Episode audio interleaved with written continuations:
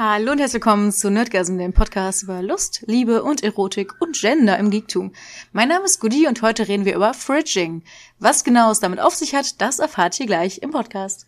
Ach, ich, keine Ahnung, ich, ich finde die Starts immer doof. Also es ist immer total gekünstelt. Deswegen, ich habe jetzt, bin jetzt übergegangen, die letzten zwei, drei Episoden mit Gästen, dass ich jetzt einfach schon gestartet habe und irgendwas rede und dann steigen wir quasi schon das Thema ein.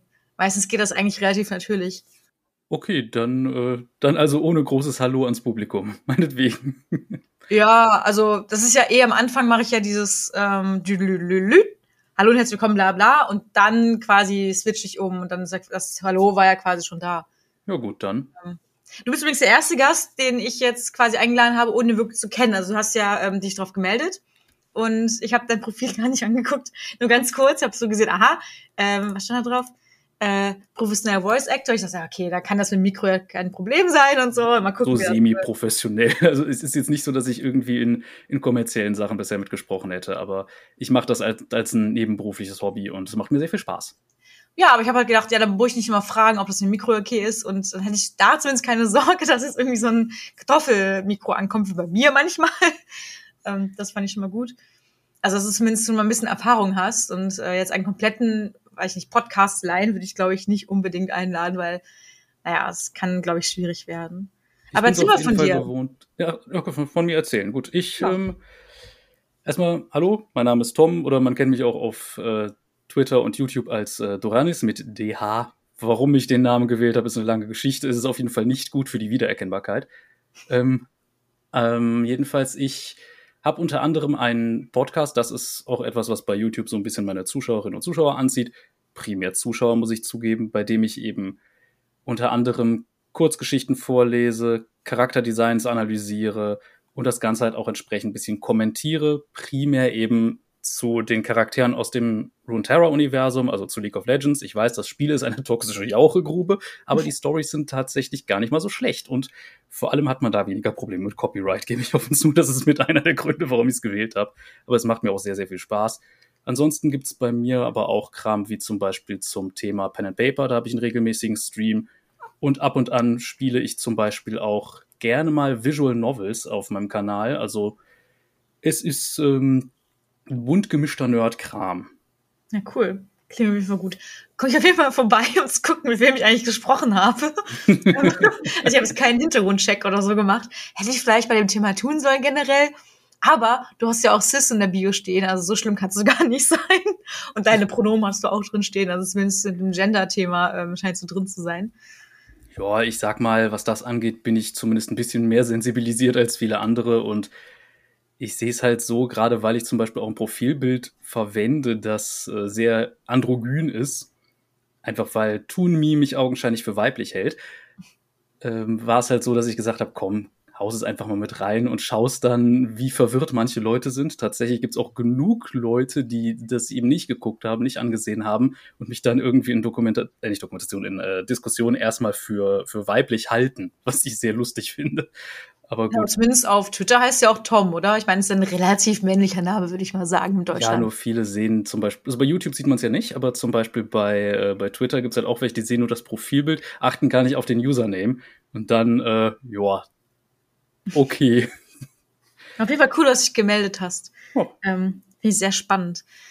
Ähm, du hast ja zum Thema äh, Fridging gemeldet, was ich erstmal nachlesen musste, weil ich es zugegebenermaßen gar nicht kannte weil ich auch jetzt zugeben muss an euch jetzt. Ähm, ich habe, also normalerweise lese ich mich an die Themen ein und weiß auch mehr dazu, einfach weil ich ein bisschen dazu recherchiert habe. Meistens mache ich mir auch Notizen dazu. Das habe ich jetzt nicht gemacht. Ich habe fast einen Podcast verschlafen.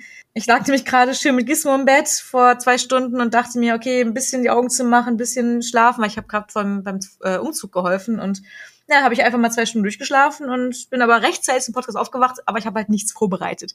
Aber ist gar nicht so schlimm. Ich weiß ungefähr, worum es geht. Und ähm, äh, wir haben ja Tom. Äh, wie soll ich eigentlich ansprechen? Tom ist völlig in Ordnung. Okay, wir haben ja Tom, der äh, etwas darüber erzählen kann. Und ich werde einfach dann ähm, diskussionsmäßig einspringen und ihm unter die Arme greifen. ich hoffe, das ist okay. Aber ich kann da erstmal sagen, ähm, was ich in dem Thema Fridging verstehe. Einfach so aus Laiensicht. Dann kannst du ganz professionell quasi einspringen und sagen, nein, nein, Gudi, das ist eigentlich gar nicht so, das ist ganz anders. Ist das okay? das ist völlig in Ordnung. Okay, es stammt nicht aus einem Comic. Ähm, ich glaube, es war Flash. Kann mich jetzt aber auch irren. Green Lantern. Green Lantern, genau. Auf jeden Fall ein Superheld. Oh wow, das fängt schon gut an. Und äh, eines schönen oder eher unschönen Tages findet er seine Freundin ermordet in seiner Wohnung oder in ihrer Wohnung wieder und sie ist äh, von dem Superschurken in den Kühlschrank gesteckt worden. So. Und das passiert wohl ziemlich häufig. Nicht, dass jetzt Frauen in Kühlschränke gesteckt werden, aber dieses Phänomen, dass Frauen, also weibliche Charaktere quasi offscreen getötet werden, um dem zumeist männlichen Hauptcharakter eine Wandlung durchgehen zu lassen und dessen Leid stärker hervorzuheben. Habe ich das ungefähr richtig zusammengefasst? Ich hoffe schon.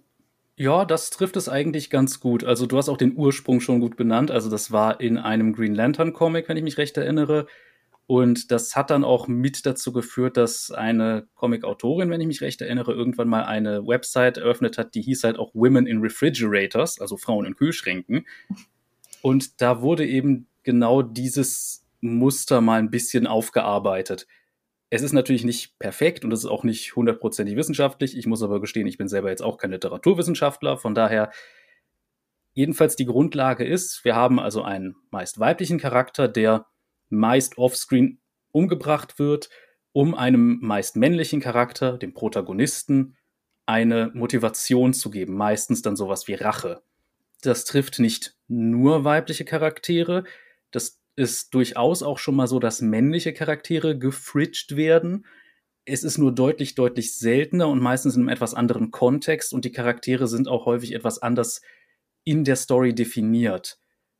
Denn ich würde sogar sagen, es gibt in dem Sinne, wenn wir Fridging einfach nur definieren als Charakter wird umgebracht, damit ein anderer Charakter eine Charakterentwicklung durchmacht oder Motivation bekommt, dann gibt es gute und sehr, sehr schlechte Beispiele dafür. Aber muss denn, also Fridging muss ja nicht nur sein, es muss nicht nur sein, dass der Charakter dann getötet wird, sondern es kann auch sein, dass es einen, einen anderen schlimmen Einschnitt gibt, beispielsweise Vergewaltigung, dass ein Charakter vergewaltigt wird und das dann nicht danach dessen Leid oder deren Leid äh, beleuchtet wird, sondern das Leid desjenigen, ähm, der die Hauptperson ist und der das beobachtet? Oder muss es ein Mord sein? Ähm, man kann theoretisch auch andere Sachen einführen. Das ist eben das Problem mit diesen Tropes, weil es gibt nicht immer eine ganz, ganz exakt klare Definition. Es gibt halt auch Methoden, wo zum Beispiel ein Charakter entführt wird, dann hat man so eine leichte ähm, Doppelung mit dem äh, Damsel in Distress Trope, was ja viele kennen.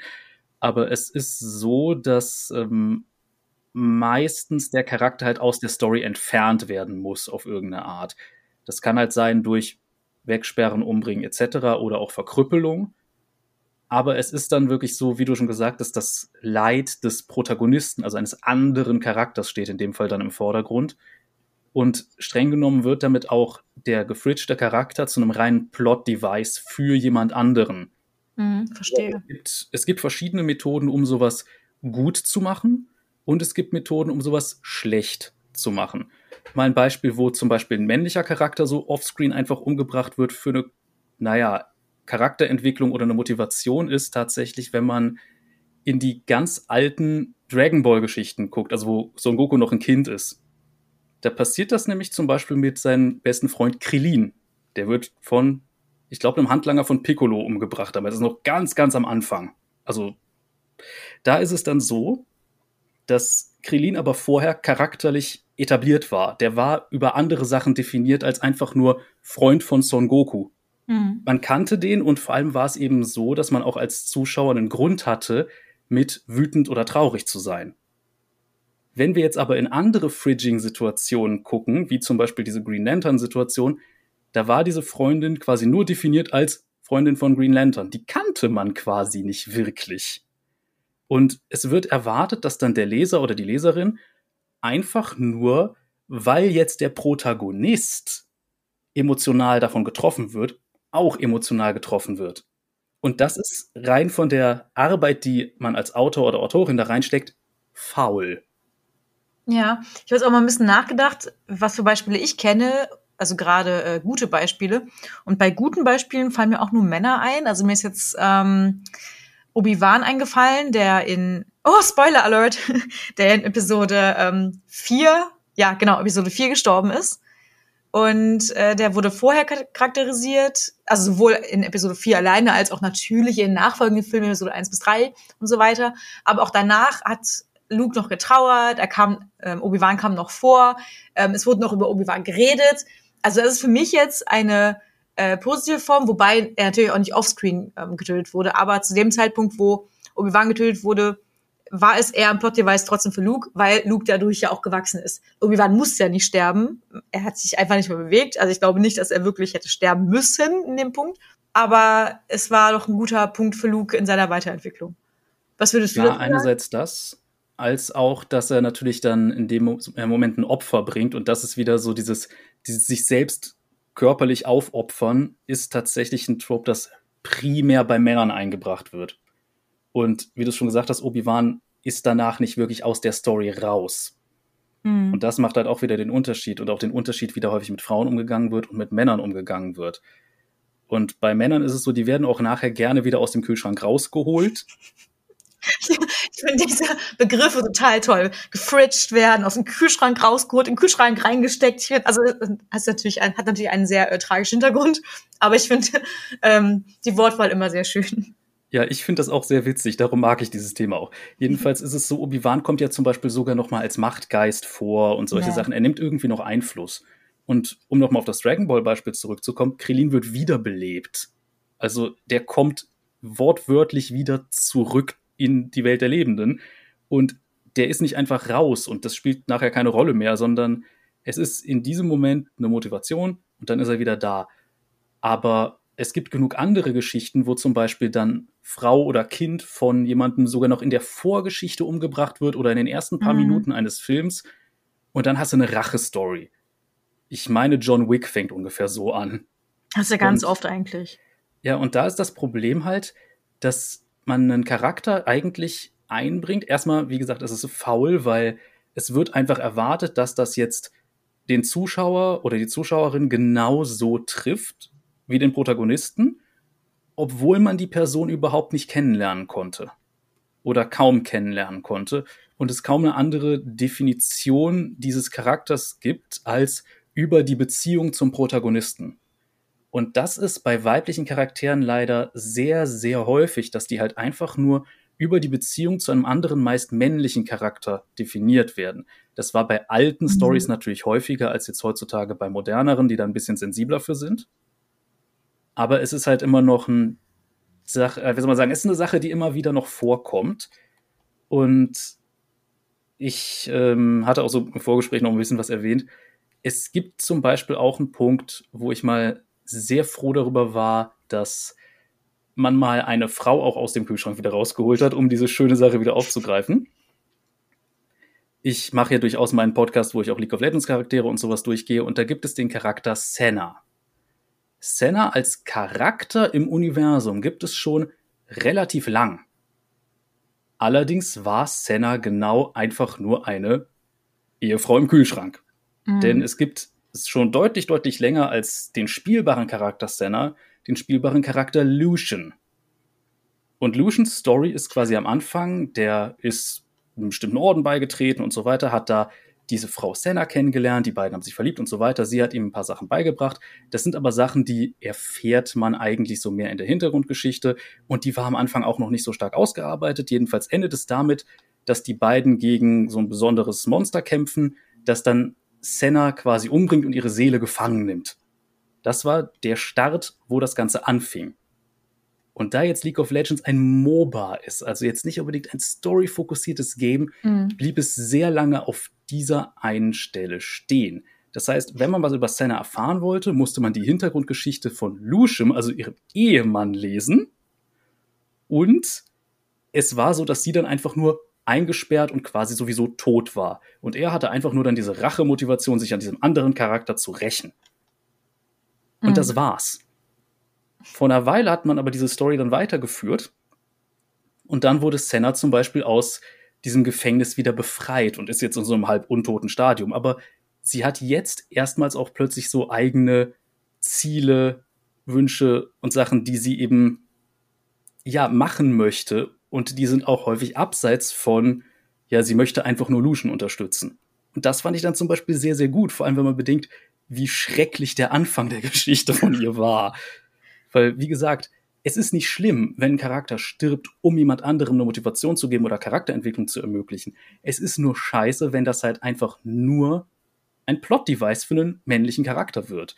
Und vor allem, wenn der Charakter sonst vorher quasi keine große Charakterisierung hatte, außer, ja, die beiden waren halt verliebt oder die beiden waren halt verwandt. Ja, ist ja ganz, also das ist ja auch darauf gefußt, dass Frauen gerne als passiv dargestellt werden und Männer als männlich. Also ähm, dass der, Man, der Mann, der, ähm, der der aktive Part ist, der etwas tut, der Macher, der äh, das Abenteuer bestreitet und äh, Recht, der ja einfach aktiv ist und die Frau ja ist halt Freundin von und hat einfach nichts zu sagen und ist einfach da, wenn sie mal da sein darf und nicht gerade stirbt. Ähm, und das ist natürlich dezent sexistisch. Also natürlich, wie du schon gesagt hast, das ist früher äh, definitiv häufiger der Fall gewesen. Also ich habe jetzt äh, nachgedacht, was ich in letzter Zeit gesehen habe diesbezüglich, ob irgendjemand in den Kühlschrank gesteckt wurde oder nicht.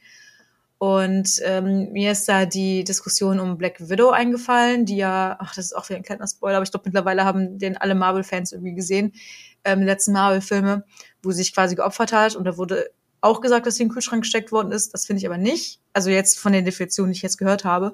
Denn ähm, zum einen wird sie ja vorher charakterisiert, zum anderen macht sie etwas aktiv, also sie opfert sich ja aktiv. Und ähm, natürlich trauern die anderen über sie jetzt auch nicht wirklich lange, muss ich dazu sagen. Also irgendwie ist sie danach auch schnell vergessen, was ich sehr schade finde.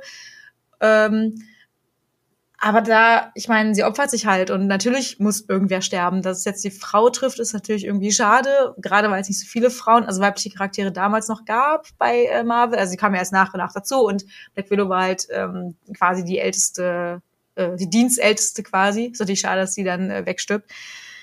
Aber so negativ, negativ fand ich das ehrlich gesagt gar nicht. Auch wenn das sehr, sehr kritisch aufgefasst wurde, dass sie sich da in den Heldentod wirft. Aber es ja. ist kein Fridging, oder? Das ist in dem Fall wirklich kein Fridging, würde ich sagen, weil es ist in dem Fall eine aktive Entscheidung. Sie ist nicht einfach nur eine Person, die quasi, um andere Charaktere voranzubringen, nebenher umgebracht wird, sondern sie trifft aktiv die Entscheidung, sich aufzuopfern. Und da muss man sogar sagen, jetzt rein aus feministischer Sicht, dieses sich selbst aufopfern, auch mit sich selber ja, dem Tod ausliefern, ist eigentlich eine Sache, die in typischer Geschichtsmanier eher auf Männer zutrifft. Ja, sehe ich also auch dieses, so. Dass er wirklich wieder Beispiel, dieses Machen, dieses Aktive. Genau, dieses aktive Machen und ich tue das jetzt, ich entscheide mich dafür. Es gibt genug Beispiele, wo zum Beispiel jemand dann zurückbleibt, um einen Ansturm aufzuhalten oder. Lass mich ruhig zurück. Genau sowas. Das ist eine Sache, die ist eigentlich eine typische, ja, wie soll man sagen, Männerfantasie, dieses, dieser tragische Heldentod oder was in der Richtung. Und das ist eine Sache, die man mit weiblichen Charakteren ganz, ganz selten sieht. Vor allem in dem Fall ist das ja sogar noch in einem Konflikt mit einem Mann, der das selber machen möchte. Also es trifft nicht wirklich die, die Kriterien für Fridging. Gerade auch, ich gebe zu, von Black Widow so die Charakterisierung in den ersten Filmen, in denen sie vorkam, hatte sie quasi keine, außer halt, dass sie Eye Candy war, das ziemlich gut in Ärsche treten konnte. Ja, aber und sie konnte gut in Ärsche treten, ähm, war wortgewandt, äh, intelligent offensichtlich. Sie äh, kann intrigieren, was natürlich eine weibliche Eigenschaft ist, ja, wenn man das so sieht, aber ähm, sie ist ein sehr aktiver Charakter und ein sehr starker Charakter, sowohl charakterlich als auch körperlich. Also von daher, ich finde sie schon ganz gut charakterisiert. Sie hat, ist natürlich nicht so oft aufgetaucht wie viele andere Helden da. Ja, es also, kommt vor allem aber auch darauf an, in welchen Film man reinguckt, weil gerade wenn man so den Anfang betrachtet, Iron Man 2, da hat sie eigentlich nicht so wirklich eigene Motivation, außer halt, dass sie da als Agentin unterwegs ist.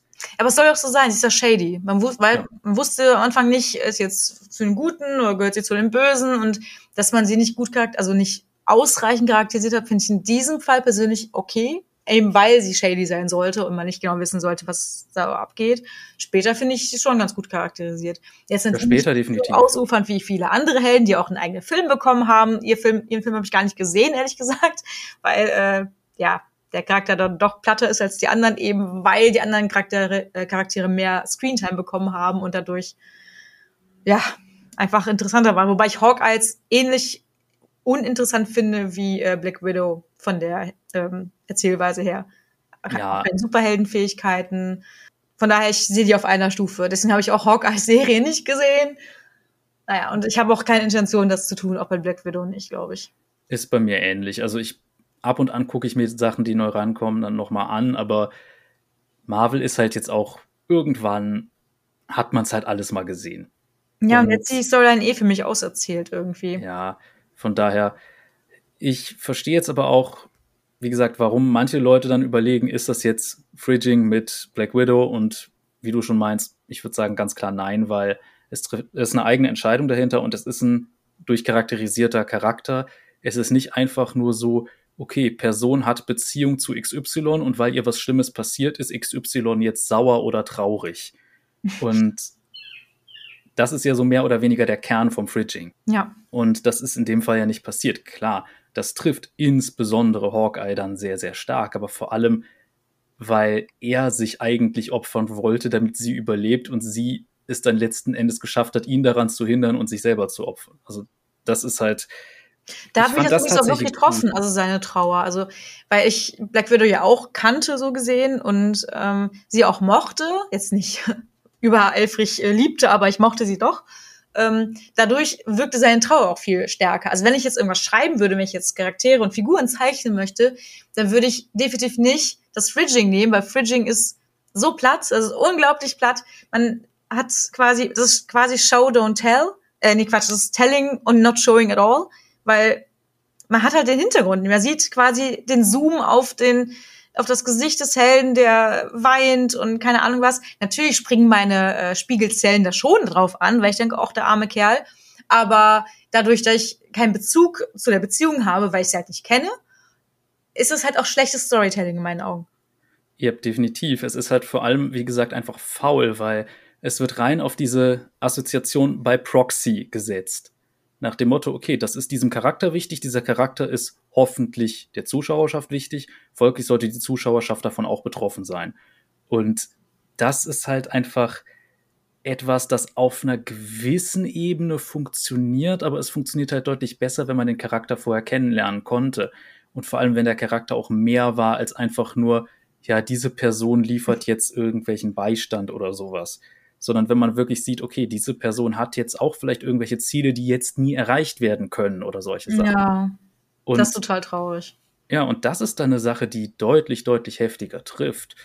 Und das ist eine Sache, die beim Fridging einfach so nicht gegeben ist. Es ist halt einfach nur dieses bei Proxy, wie schon gesagt. Also nach dem Motto, die Zuschauerschaft, die mag doch mit Sicherheit den Protagonisten. Der Protagonist ist jetzt traurig, dann haben die doch jetzt Mitleid. Aber man trauert ja nicht so mit. Es ist ja mehr dieses Mitleid. Aber Mitleid ist ja nicht unbedingt, dass man es komplett so empfindet, sondern man findet es schade, dass es diesem Menschen schlecht geht. Und, oder man ist traurig, weil es diesem Menschen schlecht geht. Es ist aber nicht, dass man denselben Grund hat, traurig zu sein. Ja, man ist nicht traurig über den Tod der Person, sondern über den, äh, über die Trauer des meist männlichen Protagonisten. Ja. Und äh, klar sind das nicht nur Männer, aber ich finde es halt wichtig, das nochmal zu erwähnen, dass es halt wirklich meistens Männer sind und also meistens Männer sind, die betroffen sind und die Frauen, die die Opfer sind, weil es ja auch ein Podcast zum Thema Gender ist und einfach nur einen Trope reinzuhauen, der nichts mit Gender zu tun hat, wäre in diesem Podcast irgendwie fehl am Platz. Deswegen wollte ich es nochmal ein bisschen hervorheben. Klar. Und, ähm, Wie gesagt, ja. aus, das ist sowohl aus einer erzählerischen Sicht als auch aus einer feministischen Sicht halt einfach, wie gesagt, das ist faul gemacht und dadurch, dass es eigentlich meistens dann wieder so ist, die Frau in der passiven Rolle, die dann einfach nebenher abgemurkst wird und eigentlich nicht wirklich eigene Ziele, Träume, Wünsche etc. hat. Und der Mann, der dadurch dann durch diese Tragödie motiviert wird. Es gibt, glaube ich, ein einziges Beispiel, wo mir es jetzt gerade einfällt, wo es umgekehrt ist, was dann aber auch in eine Story geht, die genauso gut mit einem Mann wahrscheinlich hätte funktionieren können, war Kill Bill. Ach ja. Mhm. Erzähl mal wo, kurz, ganz kurz einen Kontext, bitte weil da ist es ja so, dass die Protagonistin quasi so eine Tragödie erlebt, dass bei ihr dann Leute drumherum abgemurkst werden und dann geht sie auf den Rachefeldzug. Und das ist in dem Sinne eine Story, die aber wenig mit Weiblichkeit oder Männlichkeit zu tun hat. Es werden in dem Fall eigentlich nur klassisch männliche Tropes auf einen weiblichen Charakter übertragen. Ich möchte nicht sagen, dass der Film deshalb schlecht ist. Ist auch lange her, dass ich gesehen habe, muss ich ehrlich zugeben. Das fiel mir nur gerade spontan ein ehe halt Leute jetzt ankommen und sagen, ja, aber ich kenne doch auch dieses Beispiel mit Mann XY, der umgebracht wird, damit Frau YZ jetzt äh, eine Motivation hat. Ach so, witzig, denn ich hatte den Film ein bisschen anders in Erinnerung. Es ist auch schon 10, 20 Jahre her, dass ich ihn gesehen habe. Deswegen, also wenn jetzt ein großer Kill Bill-Fan ankommt und sagt, nein, das war ganz anders, tut mir leid, aber meine Erinnerung ist es so, ähm, dass sie auf Rachefeldzug geht, weil sie vergewaltigt wurde in dem Krankenhaus. Moment, dann kann sein, dass ich das falsch in Erinnerung habe und was zusammenwerfe. Ich habe uns beide falsche Erinnerungen, wir erzählen einfach Quatsch. Okay, wunderbar. Das, das korrigiert uns in den Kommentaren, werte Zuschauerschaft. Ja, aber auf jeden Fall gibt's, es gibt schon Rachefeldzüge, aber das ist auch wieder so eine Sache tatsächlich. Was du jetzt zum Beispiel erwähnst mit zum Beispiel Vergewaltigung etc. und dann Rachefeldzug, das ist eine Sache, die tatsächlich verhältnismäßig häufig dann vorkommt als Motivation für Frauen, dass ihnen oh, was persönlich schlimm. angetan wird. Rachefeldzug bei Männern ist meistens, es wird jemand anderem was angetan, der dem Mann wichtig ist. Ja. Und naja, ich, ich weiß auch nicht, warum das so ist, dass Männer dann äh, selten Selbstleid erfahren in diesen Storylines. Vielleicht, weil sie dann schwächer wirken, als sie sind. Ich, ich kann mich erinnern, also ich habe nicht viele Bond-Filme gesehen, aber mir ist ganz äh, stark im Gedächtnis geblieben, dass Bond irgendwann gefoltert worden ist.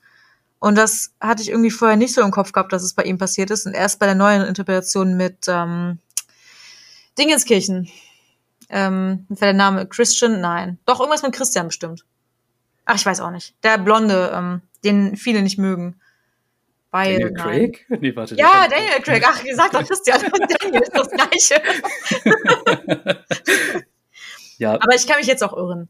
Na, jedenfalls, ähm, das mit den Frauen, dass äh, quasi ihnen Leid angetan werden muss, damit sie stark werden. Und das ist jetzt wirklich in Anführungsstrichen gesetzt, weil natürlich muss ihnen nicht schlecht angetan werden, damit sie stark sind. Charakterlich ist ja totaler Quatsch.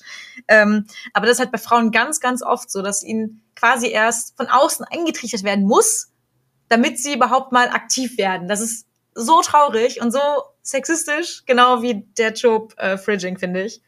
Ja, ähm, da gibt's einige ah, sehr, sehr. Aber das wäre eigentlich ein anderes Thema, aber da muss ich trotzdem kurz, weil es regt mich schon echt auf. Ach, es ist ein Laber-Podcast, warum nicht, ne? Richtig. Was? Das ist, das ist wissenschaftlich, okay. Wir haben das gleich noch. Äh, Fußnoten und hier und da. Ja, es ist wissenschaftlich. Ich bin Naturwissenschaftler studiert, genau. Wir sind sehr wissenschaftlich unterwegs, nur nicht literaturwissenschaftlich. Und Fridging habe ich auch studiert. Nee, das hast du studiert. Sorry.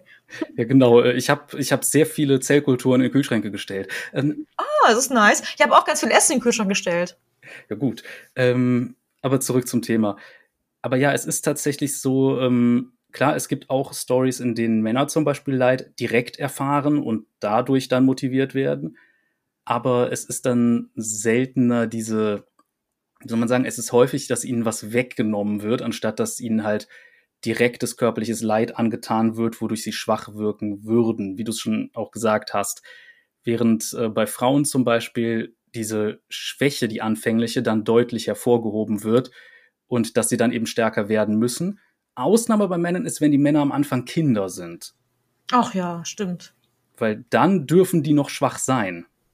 Und das finde ich auch so total bescheuert. Und ich kann auch auf irgendeiner Ebene nachvollziehen, warum für viele so gerade Verlust von Ehefrau oder Kind zum Beispiel oder Freundin dann eben so ein heftiger emotionaler Schlag ist, weil wenn wir es mal so betrachten, gerade wenn wir es so mit hypermaskulinen Charakteren zu tun haben, dass das die einzigen Orte sind und die einzigen Personen, bei denen sie eben schwach und weich sein dürfen, bei denen sogar irgendwie erwartet wird. Ach, das ist eine schöne Erklärung. Das kann man gar nicht in Sinn das ist so eine Sache, die, ähm, die ich sehr interessant finde, weil ich gebe zu, man hat halt häufig dann mehr so diesen Blick, okay, wir haben jetzt hier diese Charaktere, die sind dann so und so, diese sind so und so, aber es ist häufig so, dass das Ganze ein bisschen tiefer ist, wenn wir einfach mal schauen, wie es auch in unserer Gesellschaft aussieht, weil ich kann es zumindest aus der männlichen Perspektive erzählen, weil ich bin, bin halt so, auch wenn ich jetzt nicht unbedingt die krasseste Testosteronbombe bin.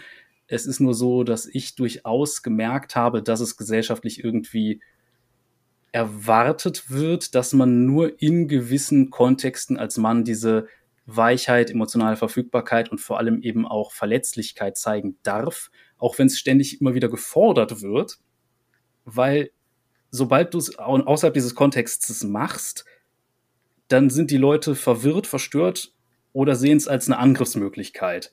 Mhm. Das ist sehr, sehr traurig, aber von daher kann man auch irgendwie verstehen, warum zum Beispiel gerade ein Verlust einer Möglichkeit, diese Weichheit mal auszuleben, sehr weh tut. Dennoch muss man sagen, dass Fridging halt einfach als, als Trope scheiße ist, weil es halt die Frau, das Kind etc. auf eine rein passive Rolle reduziert und wieder mal nur dafür dient, einen Mann zu motivieren. Und wenn wir zum Beispiel eine Geschichte haben, wo wir eine Frau irgendwie durch Verlust, Gewalt etc. motivieren wollen, dann ist es mehr, dass sie persönlichen Schaden erleidet und nicht, dass um sie herum ihr was weggenommen wird. Ja, das ist total männlich. Also auch wenn man jetzt äh, in Rollenspielkontext guckt und ähm, dann Hintergrundgeschichte von den Leuten da mal durchliest. Also ich habe jetzt keine Studien durchgeführt, aber mein subjektiver Eindruck, wenn ich durch die Foren gelesen habe, wenn ich äh, Facebook-Kommentare angeguckt habe, ähm, klar, es gibt natürlich den, generell den Job, dass alle Familienmitglieder irgendwie gestorben sind, von Orks vernichtet worden, aber gerade bei männlichen Charakteren, auch egal ob die jetzt von Männern gespielt, von, von Frauen oder ähm, von anderen Geschlechtern, das ist immer so, also in meinem subjektiven Eindruck immer so, dass Männer, Männern irgendwas weggenommen wurde, wirklich, dass irgendjemand gestorben ist. Bei Frauen ist wieder, ja, sind halt ausgezogen, um entweder weil sie selbst aus der Welt rausgerissen wurden, also ihnen wurde, also nicht jemand wurde aktiv genommen, sondern sie wurden aktiv rausgerissen, wobei ihnen natürlich dann auch die Welt genommen wurde, also ihnen wurde quasi das ganze Leben genommen, aber Männern, die waren quasi in dem Kontext drin schon, die waren in ihrer Welt drin und dann sind sie von sich aus ausgezogen, um etwas, um Rache zu nehmen zum Beispiel oder um äh, einfach äh, mordend durch die Gegend zu ziehen, um ihre Wut auszuleben. Und das bei männlichen Charakteren wesentlich häufiger als bei weiblichen Charakteren. Zumindest meinem persönlichen Eindruck nach. Da könnt ihr auch gerne in die Kommentare schreiben. Nein, meine Gruppe ist ganz anders. Aber. Wenn ich über meine Gruppe erzählen, das ist auch sehr lustig, weil mir fiel jetzt gerade auf, dass bei uns da manche Klischees einfach umgedreht sind. Das ist auch schön. weil wir haben zum Beispiel einen Charakter, der hatte, also es ist ein weiblicher Charakter, der lustigerweise halt auch in dem Fall Frau und Kind verloren hat. also in dem Fall auch ein queerer weiblicher Charakter, da muss man dann sagen, gut, da treffen nicht, also sind die Klischees dann auch nicht mehr so unbedingt perfekt zutreffend. Aber bei ihr ist es so, dass sie dann halt einfach rastlos herumgezogen ist und dann irgendwann auf den Rest der Gruppe gestoßen ist und gesagt hat, okay, komm, dann kann ich auch mit denen jetzt weiterziehen. Mhm. Weil sie dann irgendwie wieder so mehr oder minder eine neue Familie gefunden hat, wenn auch eine deutlich ruppigere. Und ein Charakter, den ich selber zum Beispiel spiele, bei dem ist es so, äh, gut, ich muss zugeben, die Geschichte von ihm fängt halt auch als Jugendlicher an, wo es dann tragisch wird und wo er dann Leid erfährt, aber dadurch, dass er zum Beispiel ein ehemaliger Sklave ist. Ach, witzig, meine auch. Da ist es halt so, an dem wurde, wurden Experimente durchgeführt, der wurde quasi sehr systematisch gequält und hat versucht, ihn so mit Gedankenkontrolle zu beeinflussen, etc.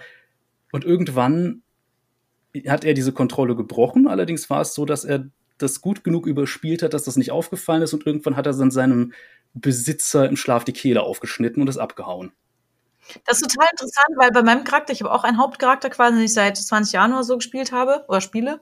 Und äh, bei dem ist ganz genauso, war auch, ja, Sklave, ja, ich weiß nicht, ob es ein Sklave ist äh, per Definition, aber auch Experimente, auch dies und das. Also ihm wurde auch Leid zugefügt, aber auch er war damals 16 bis 18, 19. Ich war damals irgendwie 12 oder so. Ach, das war länger her als 20 Jahre, muss ich zugeben. Ähm, ja, also bei mir war es ganz genauso. Ja, witzig. Ja, also ich merke vor allem bei mir in der Runde, dass halt die Geschlechterklischees da teilweise auch einfach umgedreht werden oder dass halt bestimmte Sachen so ein bisschen rausgenommen werden, die ähm, vielleicht nicht so hundertprozentig immer gepasst haben. Also ist, ich finde es interessant, weil man merkt gerade jetzt auch so heutzutage in einigen Rollenspielecken, es gibt leider da auch genug andere, die noch sehr, sagen wir mal, traditionell unterwegs sind. Ähm, dass da jetzt gerade sehr viel ausprobiert wird, gerade auch was zum Beispiel Queerness und sowas angeht. Und das finde ich tatsächlich immer sehr, sehr schön. Ich bin äh, mit auch dadurch angezogen worden von Critical Role und sowas, weil da die Charaktere alle immer sehr, sehr interessant sind und vor allem halt auch die Klischees teilweise wieder umgedreht werden. Auch da zum Beispiel, da gibt es eine Situation, wo ein Charakter quasi auch so eine Fridging-Situation hat. Aber das ist ein lesbischer Charakter mit ihrer Ehefrau. Und die wird zumindest nachher immer wieder mal auch erwähnt und ähm, die sieht sogar irgendwann mal ihre verstorbene Ehefrau, als sie selber so eine, wie soll man sagen, ein heiliges Erlebnis hat. Es ist ein bisschen komisch, ein bisschen schwierig, aber sie hat tatsächlich noch die Möglichkeit, einmal mit ihr zu reden. Also quasi und, ein bisschen Obi-Wan? Hm, jein, es ist eigentlich so, dass sie, dass sie einen Traum hat, wo die Gottheit, der sie treuer geschworen hat, ihr quasi die Möglichkeit gibt. Ich muss sagen, sie ist so eine Art, das ist jetzt eigentlich ein großer Spoiler für Kampagne 2. Ähm, sie ist ein Asima, also so eine Art Halbengel mehr oder weniger, also hat zumindest eine Art heiligen Funken. Und ursprünglich ist es halt so, dass sie in die Subkategorie des gefallenen Asima gefallen ist, weil sie sich sehr stark von Sachen abgewandt hat und nach und nach kommt sie eben dann wieder zurück und wird dann halt auch wieder zu der Kategorie des Protector Asima. Aber es ist so, dass sie dann einen Traum hat, ihrem Gott mehr oder weniger gegenübertritt und irgendwann fällt sie und typischerweise sie hatte halt vorher Flügel, die waren so skelettartig mit, mit so ledriger Haut, konnte damit auch nicht fliegen, sondern nur Leuten Angst machen. Kann ich mir vorstellen. Aber es war dann halt so, dass sie irgendwann halt ihre, ihre verstorbene Ehefrau dann auch wieder sieht und der Spielleiter redet dann natürlich auch als diese Figur mit ihr. Und man muss sagen, sie fängt dann halt auch an, insbesondere weil, klar, die Spielercharaktere, das sind immer die Protagonisten, immer die Hauptcharaktere. Und sie war halt permanent vorher also in Trauer. Und da gab es aber durchaus auch andere Charaktere, bei denen es vielleicht mal interessant gewesen wäre, da die Nähe mal näher zu erforschen. Und diese Ehefrau fängt dann an, zum Beispiel zu sagen, dass sie, ja, wie soll man sagen, ich glaube, übersetzt könnte man es so grob sagen, als lass mich keine Fessel sein. Mhm. Und das finde ich sehr schön, einfach wie das gemacht wurde. Und deshalb für Rollenspielfans und sowas, ich kann Critical Role nur empfehlen, gerade wenn ihr auch so queeres Zeug mögt. Es ist super. auch wenn da dieses Mal streng genommen Fridging vorkommt. Bitte?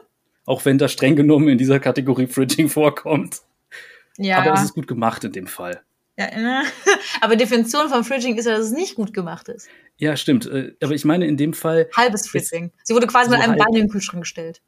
Ja, so, so in etwa. Also, na gut, der, man könnte sagen, man hat den Kühlschrank später aufgemacht und sie so halb rausgeholt, auch wenn sie dann nicht mehr vorkommt. Aber in dem Sinne ist es vor allem so, dadurch, wie die Szene aufgemacht ist, ähm, es ist nicht so, dass man einfach mitkriegt, okay, die ist jetzt umgebracht und dieser Charakter ist jetzt davon dazu motiviert, das und das zu tun, sondern man erfährt, dass das Teil ihrer Hintergrundgeschichte ist und erfährt nach und nach mehr darüber, aber klar, es gibt immer auch Nebencharaktere, es gibt immer auch Charaktere, die weniger wichtig sind und die vielleicht auch mehr durch die Beziehung zum anderen Charakter dargestellt sind. Und das ist sowohl bei männlichen als auch weiblichen Charakteren der Fall. In diesem mhm. Fall war es aber so, auch wie es rübergebracht wurde, dass man trotzdem geschafft hat, da maximale Emotionen rauszuholen. Gut, die beteiligten Leute haben alle Schauspiel- oder Voice-Acting-Erfahrung. Entsprechend sind die sehr, sehr gut darin, aus Sachen mhm. maximale Emotionen rauszuholen. Glaube ich. Aber naja. Fällt dir ein besonders schlechtes Beispiel von Fridging ein? Also richtig, richtig, richtig sauschlecht? Richtig sauschlecht zum Beispiel der Anfang von der äh, Geschichte von Senna, die ich erwähnt habe. Wie gesagt, das ist halt einfach, oh, okay, wir haben jetzt hier diesen wütenden Mann, der diesen komischen Geist jagt, der die Seele seiner Frau gefangen hat. Was wissen wir über seine Frau? Zu diesem Zeitpunkt nur, ja, die haben sich bei diesem Orden kennengelernt, aber wie ist die charakterlich drauf? Keine Ahnung. Wie also er hat Name? wohl ein paar Sachen von ihr gelernt und fertig. Das hatte ich letztens auch in einer Podcast-Episode, ich weiß leider nicht mehr welche und ich weiß auch nicht mehr, welche Charaktere da vorkamen, aber wir hatten uns ähm, wir hatten über irgendeinen Superhelden geredet, glaube ich, und dann gesagt, ja, äh, die Frau von ihm, wie hieß er doch gleich? Und wir wussten es beide nicht, obwohl der Name sogar vorkam irgendwie in der Serie oder dem Film oder dem Comic. Ich weiß wirklich nicht mehr, um wen es ging. Und das war auch Programm, dass die Frauen keine Charakterisierung erfahren und nicht mal einen Namen, also schon einen Namen erhalten, aber der so unwichtig ist, dass man als Zuschauerin gar nicht mehr im Gedächtnis behält. Und beim Fridging natürlich umso weniger, weil der Charakter noch aus dem Spiel genommen wird. Ja, vor allem ist es so, Fridging ist meistens so Motivation für eine Story Arc. Das heißt, wenn das ein Film ist, okay, dann reicht das vielleicht sogar noch aus. Aber bei einer Serie oder sowas, ja, die Staffel ist vorbei und dann ist das jetzt auch egal. Also das ist so. Äh, ja, fällt halt wieder Obi, ach Quatsch, nicht Obi-Wan. Da doch eigentlich Obi-Wan. Also Star Wars ein, so der, ähm, der das Negativbeispiel, das, der Kontrast zu Obi-Wan werden dann die Eltern von äh, Luke die dann ganz am Anfang sterben, offscreen. Und er dann hinkommt und, oh mein Gott, alles ist schrecklich, total verständlich. Und dann äh, bricht er auf sein Abenteuer auf und spricht nicht mehr über die Eltern. Also er wirkt irgendwie zehn Sekunden traurig und dann nicht mehr so. Ja, das, das wäre ist, für mich so Fridging. Ja, es geht schon in die Richtung, das stimmt. Und ich werde mir jetzt wahrscheinlich einige Feinde machen, aber uh rein erzählerisch und rein von der Story sind die Star Wars Geschichten gar nicht mal so gut. Was? oh ich Gott. Ich regelmäßig alle Gäste, Gästinnen und Haustiere und Väter, Väter rausschmeißen aus meinem Podcast. Das ist ja furchtbar. ja, jedenfalls. Nein, ähm, seid ihr doch gegönnt. Die ja. nächsten drei Sekunden, du hast noch drei Sekunden Zeit, drei, zwei, nein, Quatsch. Was ich damit meine, ist einfach, zum Beispiel weder ist die Story besonders komplex, noch ist es so, dass da irgendwie viel neu gemacht wird, sondern es werden häufig so ein paar Themen aufgegriffen, zum Beispiel diese klassische Heldenreise und was jetzt auch gesagt wurde, okay, wir haben jetzt hier die gestorbene Familie. Bei Luke hat man wenigstens noch vorher, dass er sich mal mit der Familie unterhalten konnte, dass man mal so ein bisschen mitgekriegt hat, was die so eigentlich wollten, wie die so drauf waren, was sie von seinen Aktionen überhaupt halten. Das geht schon über vieles hinaus, wenn man einfach so hat, hey, Ehefrau stirbt in der Hintergrundgeschichte, was, naja, nicht so das Wahre ist. Aber ja, es geht schon so ein bisschen in die Richtung, wie du es meintest mit dem Fridging. Nein, und du hast recht. Also Star Wars ist nicht unbedingt das erzählerisch dichteste Projekt aller Zeiten, aber es ist ja auch schon relativ alt und als solches finde ich das schon gut. Naja, zumindest die Filme, die die Leute bis heute sehr äh, nostalgisch in Ehren halten, sind alt.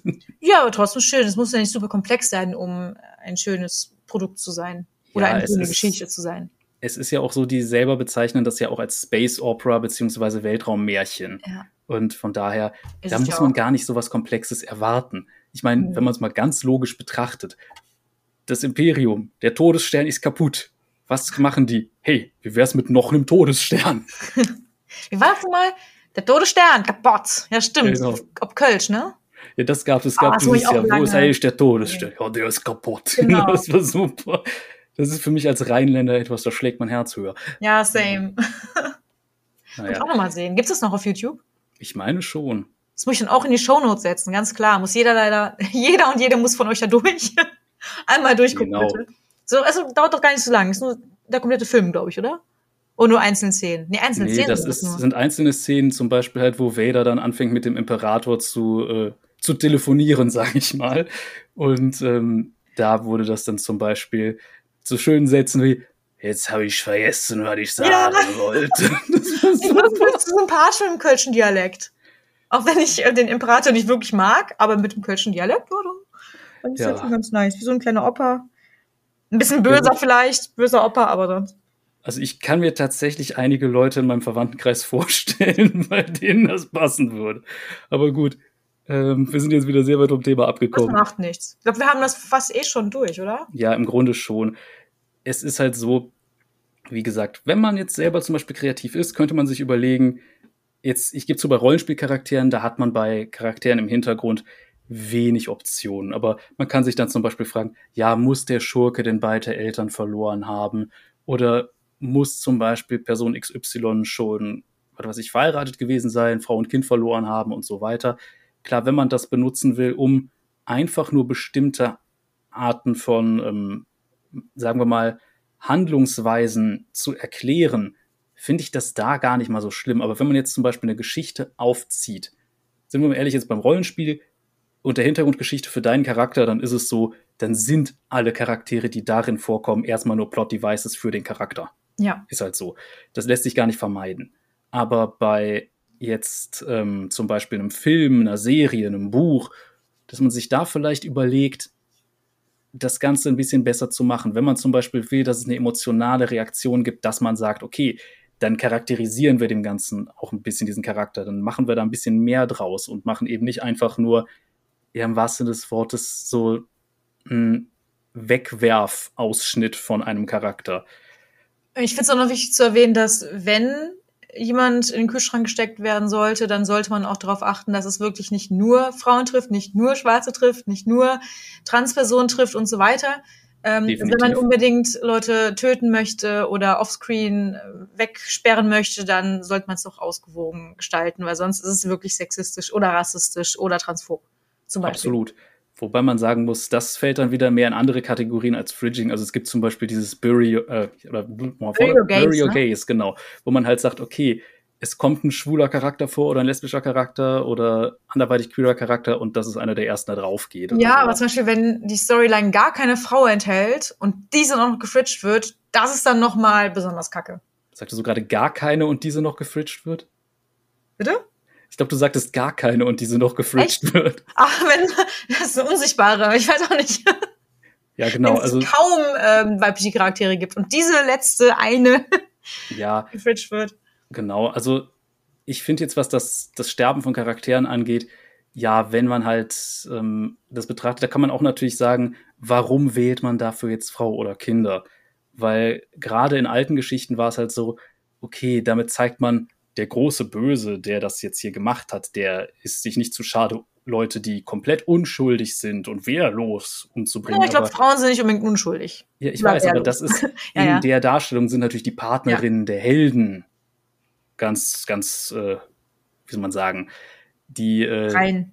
genau die reinen und äh, und lieben und sonst was. Und dadurch, dass jetzt zum Beispiel auch heutzutage Frauen immer deutlich auch eher eine eigene Agenda verfolgen und durchaus ihre eigenen Ziele haben, ist es so, dass Fridging dann auch seltener geworden ist, zumindest mit genau diesem Klischee. Weil, sind wir mal ehrlich, auch berechtigt regen sich halt viele darüber auf, wenn ein weiblicher Charakter vorkommt und einfach nur Unterstützung ist und eigentlich keine eigenen Ziele hat und sonstiges. Oh ja. Und das ist dann halt Absolut. halt auch, ja, da könnte man auch noch eine ganze Menge anderes lustiges Zeug einwerfen, aber wie gesagt, Fridging trifft halt primär Frauen. Es gibt ab und an mal Ausnahmen, aber die sind sehr selten und da wird, ist dann der Kühlschrank auch meistens noch nicht so ganz zu. Und, ich finde das immer noch schön. Ja, schöner Vergleich. so. es, es wird einfach nicht alt. Oder genau, kalt. Es oder? Nicht, äh, da kalt. Aber wir hätten so schöne Wortwitze einflechten können. Ich bin ein bisschen enttäuscht von uns beiden. Ja, das, äh, ich sag mal so, sollte ich noch mal zu Gast sein, dann werde ich mir das merken, mehr Wortwitze ja. einbringen. Am nächsten Podcast, wenn wir beide vorbereitet haben. Wobei es auch sehr spontan war, muss man auch dazu sagen. Das, ja, das war, war gestern, wo ich gefragt habe, du hast dann spontan gemeldet, ich habe spontan Ja gesagt. Also als ich gelesen hatte, äh, zwölf Stunden später oder so, weil ich auf der Arbeit war und dann, jetzt sind wir schon hier, jetzt ist der Podcast schon zu Ende. Und ja, ich habe noch geschlafen zwischendurch, also nicht während des Podcasts. Wobei, nein, Quatsch. Ähm, genau, also nächstes Mal, wenn ich wieder einlade und das sehr gerne, weil äh, bist ein guter Gesprächspartner, finde ich dann äh, sind beide gut vorbereitet. Haben wir beide ganz viele Notizen, stapelweise und werden den Podcast drei Stunden lang machen. oh je, okay, Kommt auf das Thema an, natürlich. Wie du schweigst. Was das, mit, was das mit dem, mit dem äh, Einschlafen angeht, es hören sich gar nicht so wenige Leute meine Sachen zum Einschlafen an, tatsächlich. Das ist ganz oft so, Podcast. Mache ich auch bei Podcasts. Wenn die dann ja. super äh, spannend sind, dann höre ich die auch mal durch leider oder höre die halt am nächsten Tag weiter. Aber es ist super zum Einschlafen, Podcasting. Ja, kommt dann, dann auch immer so ein bisschen auf die Stimme an, aber ja. Ja, ich glaube, ja, stimmt, meinen kann man, glaube ich, nicht zum Einschlafen hören. Ach, ich weiß ich nicht. Weiß also, nicht so genau. es kommt ein bisschen darauf an, wie man spricht, wie man äh, intoniert und so weiter. Und ja, ich daher, bin eher so der hektische Typ. bin eher so hektisch, ein bisschen laut und äh, ich glaube nicht, dass man da gut einschlafen kann. Oh. Ja, vielleicht, ich stelle gerade vor, eine Passage, wo du viel sprichst, dann nicken die so langsam ein, ganz gemütlich. Und ich sag dann irgendwie, was? was ist hier los? Das Traum gerissen. Auch ich finde es persönlich ganz lustig, was man alles mit Stimme so ausdrücken kann und vor allem auch, was für Wirkungen Stimme haben kann, selbst wenn man es nicht mal unbedingt beabsichtigt. Ja, finde ich auch bei anderen. Ja, wie Definitiv. gesagt, bei mir zum Beispiel, ich, ich lese ja viel vor und da ist es dann so, dass viele das total entspannt äh, finden, außer ich lese dann mal irgendwie eine Gruselgeschichte vor. Aber ich habe auch schon mal versucht, einen bestimmten Charakter darzustellen und also so ein bisschen Voice-Acting-Übung einfach mit einer, äh, mit einer Freundin gemacht und gemerkt, dass meine Stimme augenscheinlich auch ganz andere Sachen auslösen kann. Das ist oh. interessant. Ja gut, ich habe einen Erzvampir dargestellt. Natürlich wird's horny. Okay. aber, aber ich habe nicht erwartet, dass es diese Wirkung haben würde. Das äh, seid ihr noch befreundet? Ähm, wir sind tatsächlich noch befreundet, okay. ja. Dann kann es ja gar nicht so schlimm gewesen sein. Nee, nee. Es war halt einfach nur so, äh, ich sag mal so, ich äh, fange ja, um noch mal kurz auf äh, so ein bisschen Werbung für mich zurückzukommen. Ja, kein ich, Problem, äh, du bist ja jetzt hier, ich meine. ja, genau, ich mache ja durchaus meine Rollenspielrunde und wir sind gerade zum Beispiel, während wir das hier aufnehmen, so dass äh, da kommt nächste Woche Dienstag dann halt die äh, das Finale der aktuellen Kampagne und dann gehen wir in eine alte Sache wieder zurück, die pausiert war. Und zwar ist das Dungeons Dragons Curse of Strahd. Und Curse of Strahd ist ein so Gothic-Horror-Vampir-Abenteuer und der große Böse ist halt Strad von Sarovic, Baron von Barovia. Nee, nicht Baron, Graf. Aber es ist ähm, entsprechend ein Erzvampir und ähm, wie man das schon hat. Er fällt natürlich auch in das Klischee des bisexuellen Vampirs. Muss so sein, geht nicht anders. Aber gut, wenn du 700 Jahre alt wirst, irgendwann wird es halt auch langweilig. Ja, kann sein. Hier ist irgendjemand in meinem Garten, guckt das Haus an. Mit einem hm. anderen Typen im Garten. Sie okay. sehen sehr, sehr ernst aus und nicken sich gegenseitig zu. So ich hm. ein bisschen Angst. Das ist interessant. Haus gleich kauft, meine Miete noch höher wird. Oho. Ne, die gucken echt so, so, aha, mh, so, so, das Haus also. Mhm, ja. Oh, das sind sogar vier Leute. Oh Gott. Ja, gleich muss ich aus dem Haus raus, glaube ich. Es geht schnell hier in Bonn. Hm, ja gut. Das äh, kann das ich nicht beurteilen. Ich war bisher erst einmal in Bonn. Bitte? Ich war bisher erst einmal in Bonn, aber. Na, lohnt sich. Auf Bonn jeden Fall eine hübsche Gegend. Stadt. Bin Fan. Hm. Ja. Okay, hast du irgendwas äh, zum Thema Kühlschränke zu sagen? Zum Thema Kühlschränke. Außer Stromverbrauch ist ganz, ganz hoch. Also ich sag mal so, über vier Grad, dann ist es immer noch eine Keimfabrik. Ansonsten, okay. da spricht jetzt der Mikrobiologe. ansonsten, ähm, wie gesagt, wenn ihr selber Geschichten schreibt oder sowas oder vorbereitet, achtet einfach darauf, dass ihr, wenn jemand im Kühlschrank landet, der Charakter vorher wenigstens vernünftig charakterisiert wurde, damit man eben als Zuschauer oder Zuschauerin, Leserin, Leser, wie auch immer, davon auch betroffen ist, also selber wirklich getroffen ist, weil man den Charakter auch mag oder mit dem Charakter selber mitfühlt und nicht einfach nur Proxy über den Protagonisten zum Beispiel. Ja, kann ich unterschreiben. Plus bitte auf das Balancing achten. Ja, definitiv. So, und das war's von mir. Ähm, mhm. Ich sage äh, danke fürs Zuhören natürlich. Wenn ihr ähm, den Podcast mochtet oder mögt, dann gerne Like gegen, geben, gerne ähm, folgen und natürlich auch, wenn ihr äh, Tom gerne zugehört habt, gerne auch seinen Kanälen folgen. Die Kanäle, die er da hat, werde ich definitiv in die äh, Show Notes setzen. Und ich gebe ihm auch das letzte Wort. Ja, erstmal danke, dass ich dabei sein durfte. Ich äh, werde dann wahrscheinlich gleich erstmal ein paar Links an dich weitergeben. Und ansonsten, ja, ich hoffe, dass ihr Spaß daran hattet, dass ich äh, durchaus einen guten Beitrag leisten konnte. Und äh, wer weiß, vielleicht tauche ich hier irgendwann mal wieder auf, falls du nicht aus deiner Wohnung rausgeschmissen wirst. dann lande ich bestimmt irgendwo anders noch, hoffentlich. Das wäre echt ein bisschen traurig. Ja gut, vielleicht verzögert sich dann der nächste Auftritt einfach. ja, Gizmo hat auch noch was gesagt. Ich hoffe, es kam auch noch rein. Und äh, genau, äh, ja, tschö. ja, tschüss.